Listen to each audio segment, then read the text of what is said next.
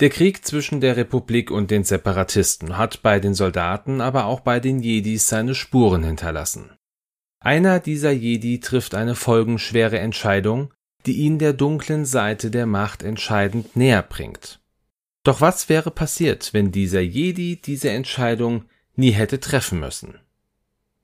Hi, ich bin Dennis von den Raccoon Specialists und ich freue mich, dass ihr auch heute wieder bei Raccoon Specialists What If reinhört. Heute werfen wir erneut einen Blick in die Prequels der Saga und ändern hier die Voraussetzung eines Lichtschwertduells. Daraus entsteht natürlich eine neue Geschichte, doch die werdet ihr gleich hören. Doch bevor wir loslegen, eine kleine Bitte. Wenn ihr das Ganze über die Podcast-Plattform hört, dann klickt doch einmal in die Show Notes und hier auf den Link zu YouTube. Lasst mir hier gerne ein Abo da, weil ich werde diese Folgen auch weiterhin dort genauso präsentieren wie hier. Würde mich freuen, wenn ihr mir hier einfach ein bisschen Unterstützung zukommen lasst. Und ansonsten wünsche ich jetzt viel Spaß bei dieser Folge.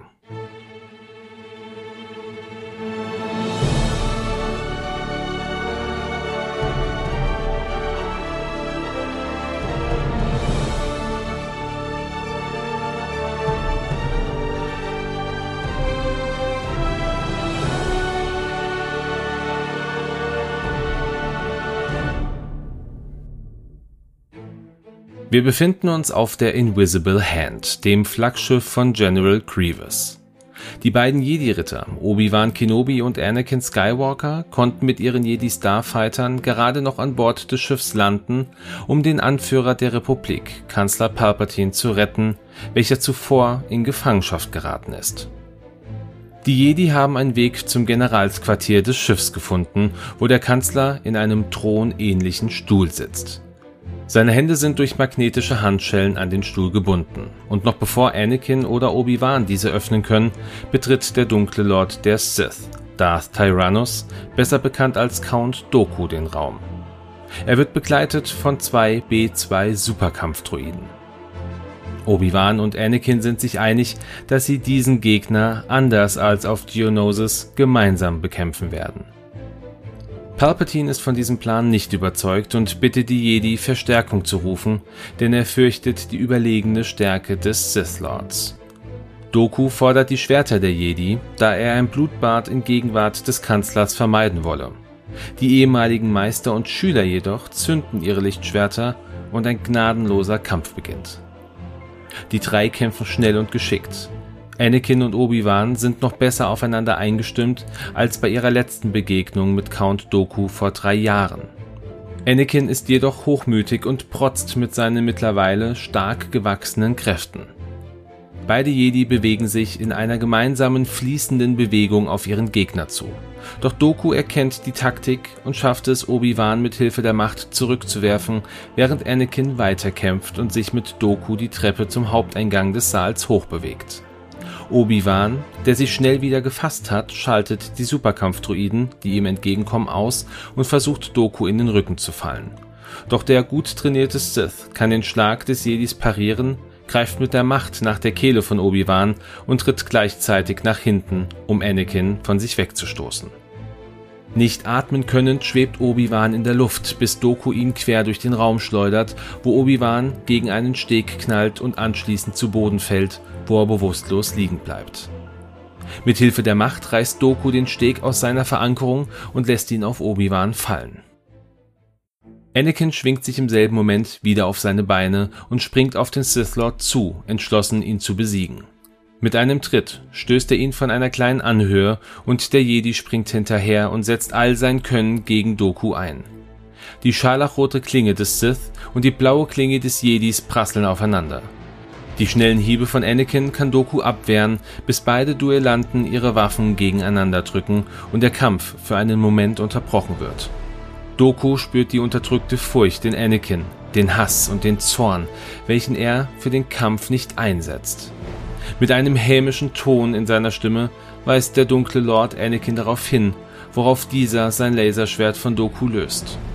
Sein Gesicht wird finster und ein Hagel von Schwerthieben prasseln auf Doku ein. Dieser ist von der Kraft seines Gegners verwundert, merkt, dass dieser einen Schritt auf die dunkle Seite gewagt hat und wird immer weiter in Richtung Palpatine zurückgedrängt. Beide Kontrahenten geben alles, doch mit einer geschickten Drehung in seinen Gegner hinein schafft es Anakin, mit seiner Hand Dokus Handgelenk zu greifen und festzuhalten, während er mit dem Lichtschwert die Hände des dunklen Lords abtrennt. Dokus Mimik ist schmerzverzerrt und verwirrt. Er versteht nicht, wie dieser junge Jedi ihm überlegen sein kann und geht auf die Knie. Anakin hat das Schwert mit der scharlachroten Klinge gefangen und steht nun, beide Schwerter über Kreuz haltend, vor Doku. Palpatine, der den Kampf mit angesehen hat, lächelt. Gut, Anakin, gut. Töte ihn, mein Junge. Doku blickt erschrocken zu seinem Gefangenen. Auf der Stelle. Anakins Seele kämpft mit sich selber. Ihm ist bewusst, dass dies nicht der Weg der Jedi ist. Seine Gedanken drehen sich um das unsagbare Leid, das Doku über die Galaxis gebracht hat. Und Doku bemerkt dieses Zögern und ist für einen kurzen Moment voller Hoffnung. Doch der Kanzler beschwört Anakin, er solle seinen Gegner töten, und Anakin lässt es zu. Er zieht beide Lichtschwerter auseinander und trennt somit den Kopf von Dokus Hals. Im selben Moment übermannt ihn Angst und Zweifel. Auch der Zuspruch des Kanzlers hilft Anakin nicht. Sein Gegner war unbewaffnet und nicht mehr gefährlich. Es war falsch. Es entspricht nicht dem Kodex der Jedi. Mit einem Lächeln versucht Palpatine die Situation zu klären. Er hat dir den Arm abgeschlagen und du wolltest Rache. Es war auch nicht das erste Mal, Anakin. Erinnerst du dich, was du mir über deine Mutter erzählt hast und die Taskenräuber? In Anakins Kopf dröhnt das Brüllen eines Tasken, und er versucht, diese lebendige Erinnerung loszuwerden. Eine plötzliche Erschütterung des Schiffs lässt beide ihr Gespräch beenden, und Palpatine weist darauf hin, dass sie das Schiff verlassen müssen. Auf dem Weg zum Ausgang des Raumes läuft Anakin zu Obi-Wan, der noch immer bewusstlos unter dem Steg liegt, um ihn zu befreien. Doch Palpatine interveniert, dass er ihn liegen lassen solle, da sie es sonst nicht schaffen würden. Anakins Ton jedoch wird ernst. Er entgegnet, dass das Schicksal von Obi-Wan auch das Schicksal von Palpatine und ihm sein wird. Was als nächstes passiert, ist bekannt. Die Jedi und der Kanzler treffen auf General Grievous, den sie zur Flucht zwingen können. Nur knapp kann Anakin die abstürzende Invisible Hand und somit sich, seinen ehemaligen Meister und den Kanzler retten. Auf Coruscant erfährt Anakin, dass Padme schwanger ist und er Vater wird. Doch von diesem Tag an plagen ihn Albträume, in denen er seine Frau sterben sieht. Anakin nimmt die Träume ernst. Durch diese hatte er damals auch den Tod seiner Mutter gesehen. Er spricht mit Großmeister Yoda, der ihn warnt, dass die Furcht vor Verlust ein Weg zur dunklen Seite ist. Anakin jedoch ist sich sicher, dass er selbst nicht zulässt, dass diese Träume Wirklichkeit werden. Anakin wird von Palpatine zu seinem persönlichen Vertreter im Rat der Jedi ernannt. Doch der Rat ernennt Anakin wieder erwartend nicht zu einem Meister, was Zorn in Anakin auslöst. Währenddessen tobt in der gesamten Galaxis der Krieg weiter. Und die Ereignisse nehmen ihren Lauf. Anakin erfährt von Darth Plagueis und seiner Fähigkeit, Leben zu schaffen und zu retten. Obi-Wan reist nach Utapau, wo er General Grievous zur Strecke bringen kann. Palpatine offenbart Anakin gegenüber, dass er ein Sith Lord ist, und dieser informiert Mace Windu und den Rat der Jedi. Mace und drei weitere Meister versuchen Palpatine abzusetzen und es kommt zum Kampf, den nur Mace Windu überlebt. Anakin stößt dazu und muss eine Entscheidung treffen, denn Palpatine sagt ihm, dass er weiß, wie man Padme retten kann. Anakin entscheidet sich für Palpatine und wird von diesem als Schüler der dunklen Seite angenommen. Er erhält den Namen Darth Vader. Palpatine ruft die Order 66 aus und Darth Vader greift mit der 501. den Tempel der Jedi an. Viele Jedi geben ihr Leben auf den verschiedensten Welten, da sich die Klone durch ihre Inhibitor-Chips gegen ihre Jedi-Generäle stellen.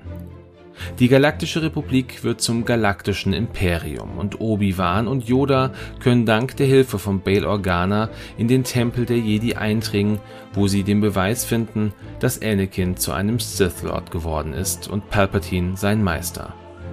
Obi-Wan reist heimlich an Bord von Padmes Schiff mit nach Mustafar und stellt sich dort dem letzten Gefecht mit seinem ehemaligen Schüler, während Yoda auf Coruscant gegen Palpatine kämpft Obi-Wan besiegt Vader. Yoda muss fliehen und Padme bekommt die Zwillinge Luke und Leia. Bei der Geburt stirbt sie. Beide Kinder werden getrennt und Obi-Wan und Yoda gehen ins Exil. Vader, der den Kampf gegen Obi-Wan nur knapp überlebt hat, wird mit kybernetischen Gliedmaßen ausgestattet und bekommt eine schwarze Rüstung. Das Imperium herrscht über die Galaxis. Doch spulen wir einmal zurück zum Kampf von Obi-Wan, Anakin und Doku. Wie wäre es weitergegangen, wenn Obi-Wan statt Anakin gegen Doku gekämpft hätte? Schauen wir uns es einmal an. Die drei kämpfen schnell und geschickt. Anakin und Obi-Wan sind noch besser aufeinander eingestimmt als bei ihrer ersten Begegnung mit Doku vor drei Jahren. Anakin ist jedoch hochmütig und protzt mit seinen mittlerweile stark gewachsenen Kräften. Beide Jedi bewegen sich in einer gemeinsamen fließenden Bewegung auf ihren Gegner zu. Doch Obi-Wan, der schon immer lieber der defensivere Kämpfer von beiden war, macht einen Schritt zurück, um Anakin den Schlag ausführen zu lassen. Dieser lässt sein Lichtschwert herumwirbeln.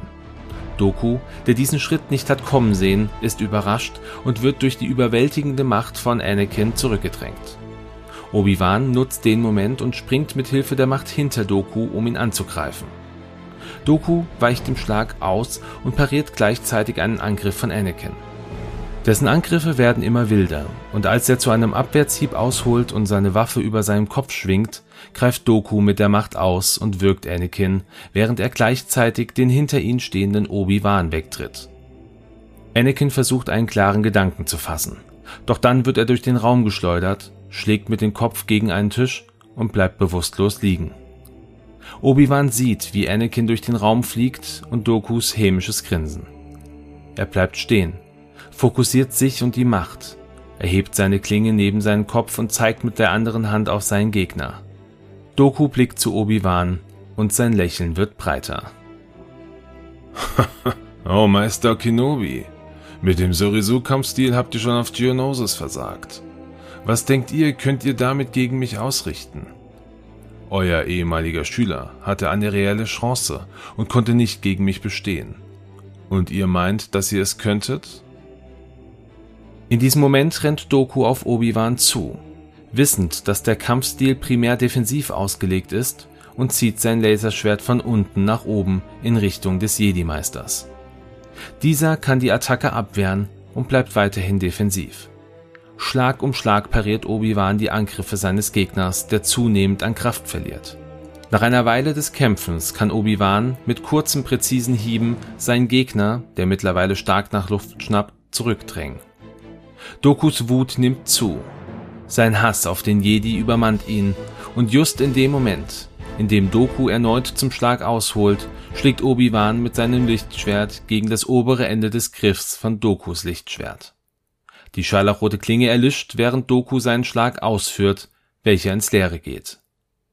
Obi-Wan hält seine Klinge an die Kehle des Mannes, der so viel Krieg und Zerstörung in die Galaxis gebracht hat.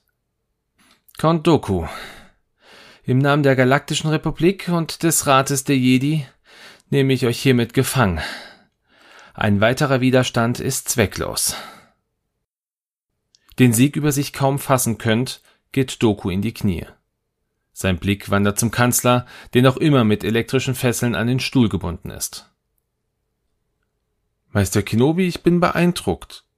Befreit mich schnell, damit wir von diesem Schiff runter können.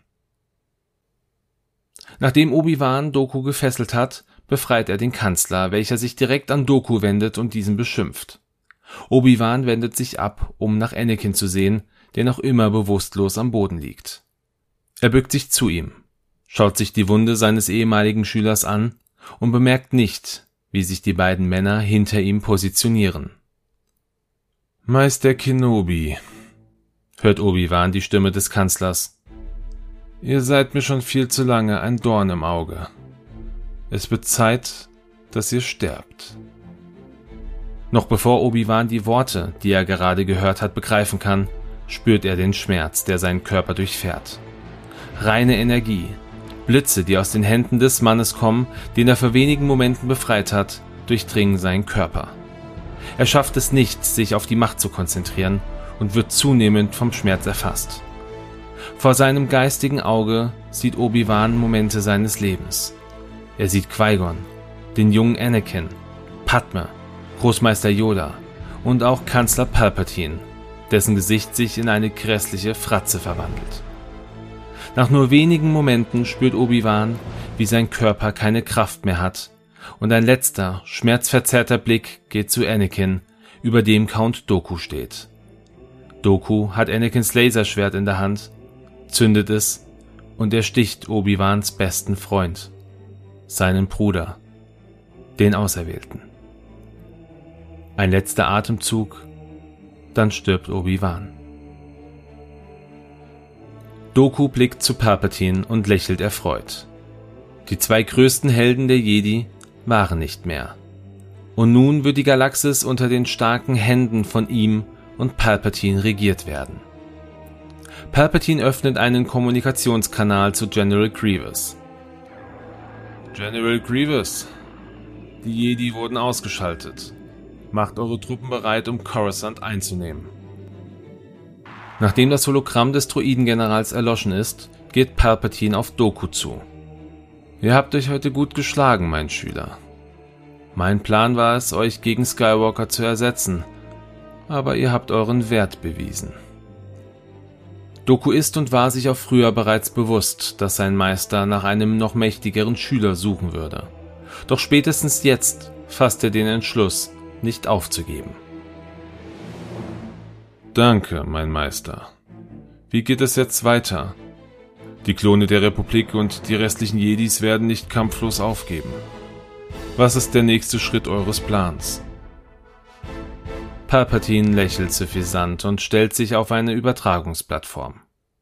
Er öffnet einen Kanal, den nur der Kanzler der Galaktischen Republik öffnen kann. Einen Notfallkanal. Palpatines Stimme wird scharf führt die Order 66 aus. Überall in der Galaxis empfangen die Klontruppen die Nachricht und die Inhibitor-Chips, die die Klone schon im Säuglingsalter eingepflanzt bekommen haben, reagieren.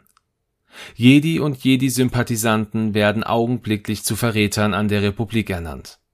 An jedem Ort der Galaxis stellen sich die Klone, die gerade noch Verbündete waren, gegen ihre Generäle und töten diese. Doch Palpatine ist noch nicht fertig. Führt auch die Order 95 aus.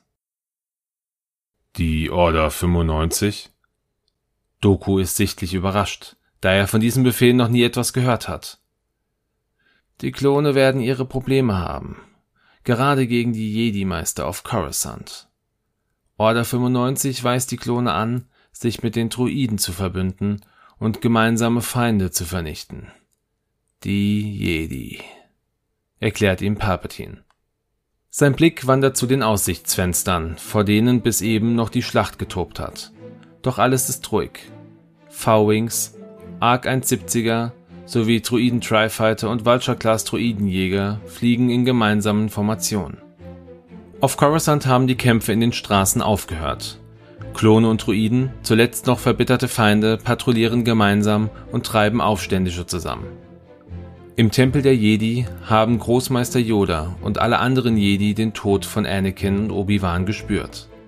Die Erschütterung der Macht, die voller Schmerz und Trauer die Jedi unerwartet getroffen hat, ist jedoch nur der Anfang. Denn kurz darauf bereitet sich eine Dunkelheit aus, wie es viele der Jedi noch nie gespürt haben.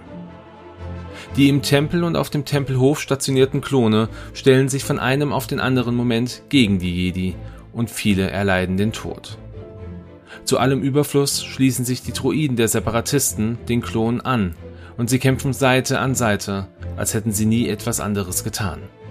Trotz aller Bemühungen, die Klone und die Droiden abzuhalten, in den Tempel einzudringen, sind die Jedi, Padawane und Jünglinge der nahezu unendlichen Anzahl von Truppen unterlegen. Die großen Hallen des Tempels werden gesäumt mit Körpern von toten und zerstörten Droiden. Wo vor wenigen Stunden noch Leben war, herrscht jetzt Tod. Der Klonkommandant Cody führt das 212. Angriffsbataillon, welches er ursprünglich zusammen mit Obi-Wan Kenobi anführte, durch die Flure des Tempels in Richtung der Ratskammer. Von hier aus plant er systematisch den Tempel zu durchsuchen und die Jedi, die sich bisher verstecken konnten, zu finden. Die Druidenarmee bewacht den Eingang des Tempels und beschießt alles, was keine Klonrüstung trägt. Als sie an der Ratskammer angekommen sind, erklärt Cody seinen Plan. Die Jedi haben alleine mit Großmeister Yoda oder auch Meister Windu genug Kraft, um uns alle zu töten. Wir werden sie austricksen müssen. Macht eure Thermaldetonatoren bereit. Wir wissen alle, dass sie uns die mittels der Macht wieder zurückschleudern werden. Aus diesem Grund brauchen wir eine zusätzliche Ablenkung.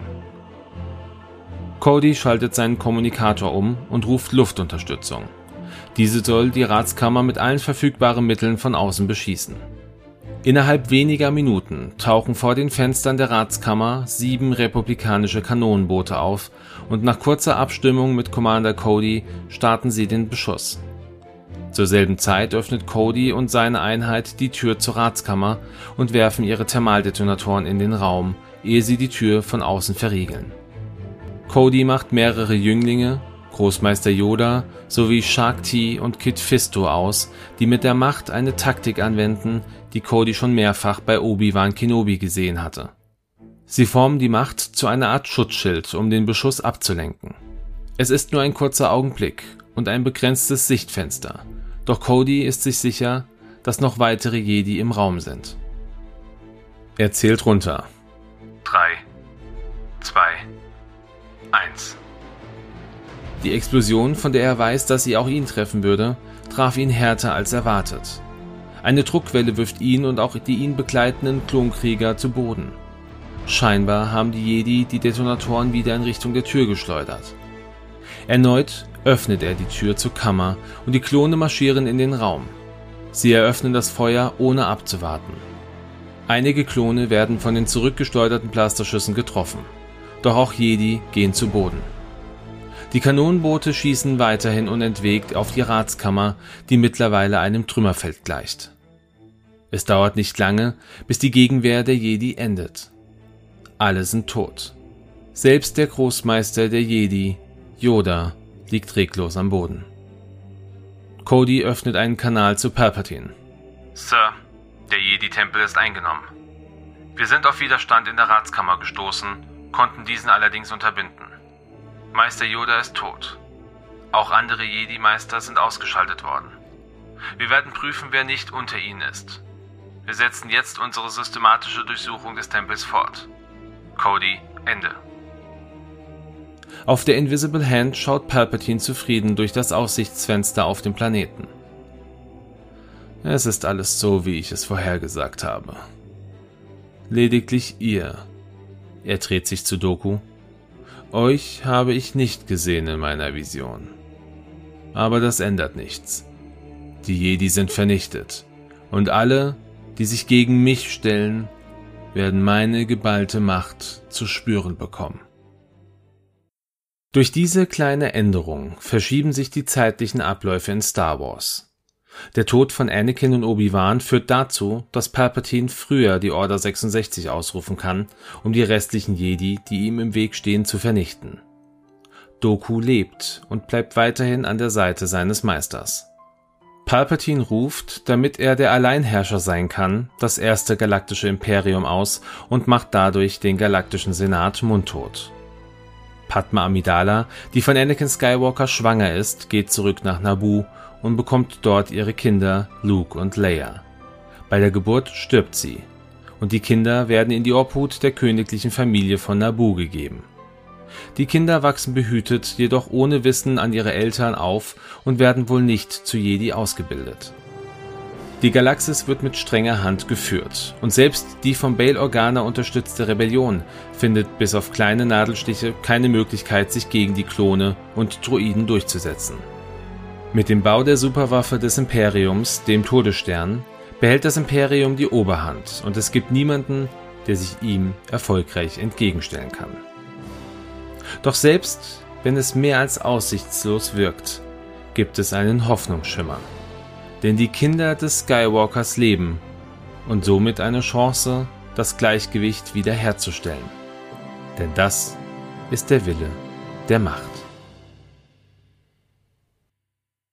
Und somit beende ich diese Folge. Und ich hoffe, ihr hattet ein bisschen Spaß daran, dass es mal nicht das Happy End gab, so wie sonst, sondern eher so ein dunkles, ein düsteres Ende. Lasst mir gerne einen Kommentar zu dieser Folge da und vielleicht auch einfach mal die Information, was ihr davon gehalten habt. Das könnt ihr gerne über Facebook machen oder wenn ihr das Ganze auf YouTube guckt, in den Kommentarsektionen. Es gibt ja mehrere Möglichkeiten. Wenn ihr keinen Bock habt, irgendwo auf Social Media mir zu antworten, in den Show Notes dieser Folge oder auch in den Informationen unter dem Video, je nachdem, wo ihr guckt, findet ihr eine E-Mail-Adresse, könnt ihr mir auch gerne entsprechend äh, eine Frage, ein Feedback oder sonstiges hinschicken. Würde mich auf jeden Fall sehr freuen. Wenn ihr es noch nicht gemacht habt, dann lasst doch gerne ein Abo auf dem Kanal YouTube da, also von auf YouTube da. Ähm, drückt auch hier die Glocke, damit auch hier immer eine Notification bei euch ankommt, wenn eine neue Folge online geht. Ich versuche das Ganze weiterhin im Zwei-Wochen-Rhythmus zu machen, kann das natürlich aber auf Dauer vielleicht nicht versprechen, gebe aber mein Bestes. Und ansonsten möchte ich sagen, vielen Dank, dass ihr alle dabei wart, dass ihr reingehört habt. Vielen Dank auch an diejenigen, die beteiligt waren. Im Grunde gibt es da nur zwei, äh, mich auf der einen Seite und Izzy, auch an dich nochmal ganz herzlichen Dank, dass du dir immer die Mühe machst, meine Texte auch gegenzulesen. Und dann wünsche ich euch jetzt einen schönen Tag und sage nur noch so viel. Möge die Macht mit euch sein.